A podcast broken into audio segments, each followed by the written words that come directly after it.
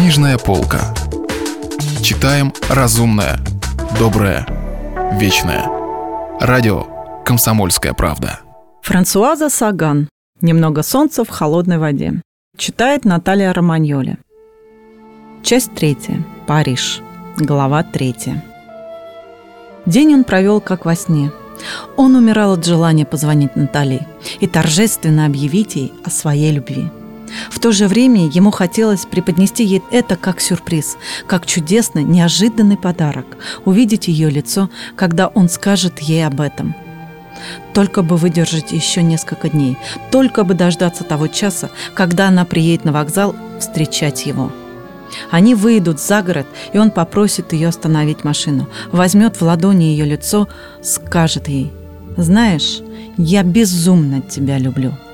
И при мысли о том, как она будет счастлива, он испытывал и гордость, и нежность. Он видел свое благородство как бы со стороны.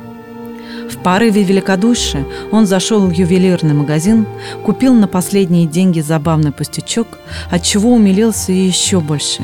И в пять часов, как было условлено, с бешено бьющимся сердцем позвонил ей из маленького кафе рядом с домом. Она сразу же подошла – но голос у него был сухой, почти равнодушный, что сначала удивило, а потом обидело его. Но он тут же подумал, ну что ж, это вполне естественно. Он знал, что в любви всегда кто-то один в конце концов заставляет другого страдать, и что лишь иногда, очень редко, роли меняются. Но чтобы уже сейчас, так скоро, когда он едва признался самому себе, что любит ее, когда она еще не знает об этом, страдать из-за нее – это было несправедливо и в то же время очень больно. Но именно по этой боли он и убедился, что действительно любит ее. «Что происходит?» – весело спросил он. «Происходит то, что у нас страшная жара. С утра все время гремит гром, а я... я безумно боюсь грозы. Не смейся!» – тут же добавила она. «Я ничего не могу с собой поделать». Но Жиль засмеялся. У него сразу отлегло от сердца. И в то же время он был удивлен. Впервые она вела себя по-ребячески. До сих пор все ее поступки, ее порывистость, безрассудство, полное пренебрежение к условностям казались ему чертами, присущими скорее юности, а вовсе не пугливому ребенку, выросшему в мещанской среде.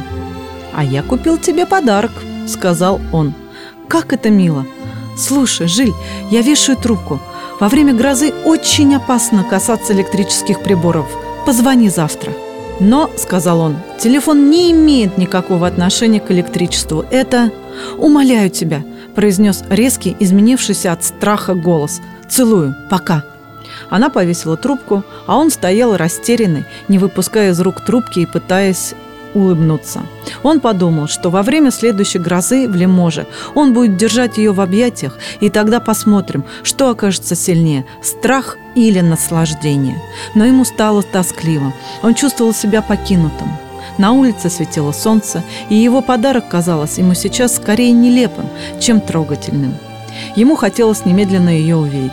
Конечно, существует Air Inter, знаменитый Air Inter, и, если ему станет слишком уж тяжело, он сможет тотчас улететь. Он позвонил в Орли. До завтрашнего дня самолетов не будет. Поезд уже ушел. Машину свою он продал, и денег у него не было. К тому же завтра ему нужно поехать в редакцию, выяснить насчет нового оклада и поговорить с Элоизой. И вообще, жизнь сплошной ад. Впрочем, этого следовало ожидать. Слишком он был счастлив весь сегодняшний день. Мысль, что за все надо платить, наполнила его отвращением к себе. Нет, он вовсе не выздоровел. Теперь он болен вдвойне, раз так подавлен и находится в полной зависимости от этой женщины, которую едва знает. Женщины, которая клялась ему в любви, а при первом же ударе грома бросила трубку – он переживал свою обиду под добродушным взглядом хозяйки кафе и, почувствовав, наконец, что она на него смотрит, вымученно улыбнулся. «Чудесная погода», — сказал он. «Пожалуй, слишком жарко», — с готовностью отозвалась хозяйка. «Наверняка будет гроза». Он ухватился за эти слова. «Скажите, а вы боитесь грозы?» Она рассмеялась. «Грозы? Да вы шутите. Налогов. Вот чего мы боимся». Она уже собиралась было распространиться на эту тему, но, увидев, как Жиль изменился в лице, движимой природной добротой и тем непогрешимым чутьем, которым нередко наделены хозяйки маленьких кафе, привыкшие с первого взгляда узнавать и одиноких, и счастливых, и опустившихся людей, добавила. «А вот возьмите, моя племянница, она родом из Морви. Там ведь грозы бывают ужасные. Так она никак не могла к ним привыкнуть. Скажем, сидит она, обедает, и вдруг ударит гром, она сразу под кровать лезет. Ничего не поделаешь, нервы. Да, обрадованно повторил Жиль, ничего не поделаешь, нервы. И он подумал, что до сих пор Натали занималась гораздо больше его нервами, чем своими, собственными, и то, что они поменялись ролями, пожалуй, даже и справедливо. Он завел долгий разговор с хозяйкой, угостил ее портвейном и сам выпил с ней несколько рюмок этого сладкого вина, которое раньше терпеть не мог, но теперь оно напоминало ему коктейли его зятия. И на веселе, настроенный уже гораздо оптимистичнее, вышел из кафе. А теперь надо идти объясняться с Алоизой. Завтрашний день он проведет в редакции, попробует раздобыть немного денег и вечером же сможет выехать. Он уже представлял себе 100 километров в машине рядом с Натальей. Эти ночные, волшебные 100 километров. Эти 100 километров признания в любви. Почему он сказал ей, что они увидятся только через неделю или через две? Видимо, это была попытка самозащиты попытка внушить себе и внушить ей, что он вполне может прожить неделю без нее, а также попытка внушить себе, что еще существует Париж и тщеславные притязания и друзья, но все эти уловки оказались тщетными, потому что вот уже два дня ничего этого для него не существует, и он ничего не видит и ничего не чувствует, и единственное, что живет в нем, это холмы лимузена и лицо Натали.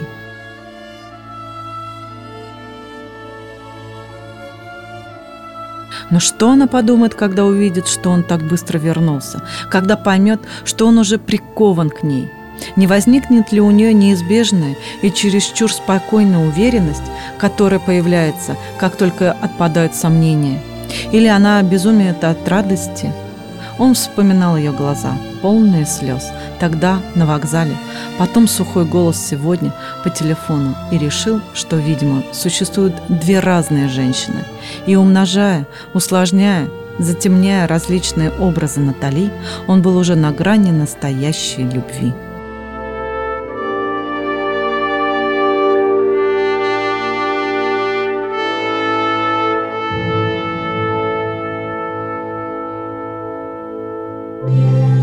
Если вы пропустили главу любимого произведения или хотите послушать книгу целиком, добро пожаловать к нам на сайт kp.ru слэш радио раздел «Книжная полка». Книжная полка. Читаем разумное, доброе, вечное.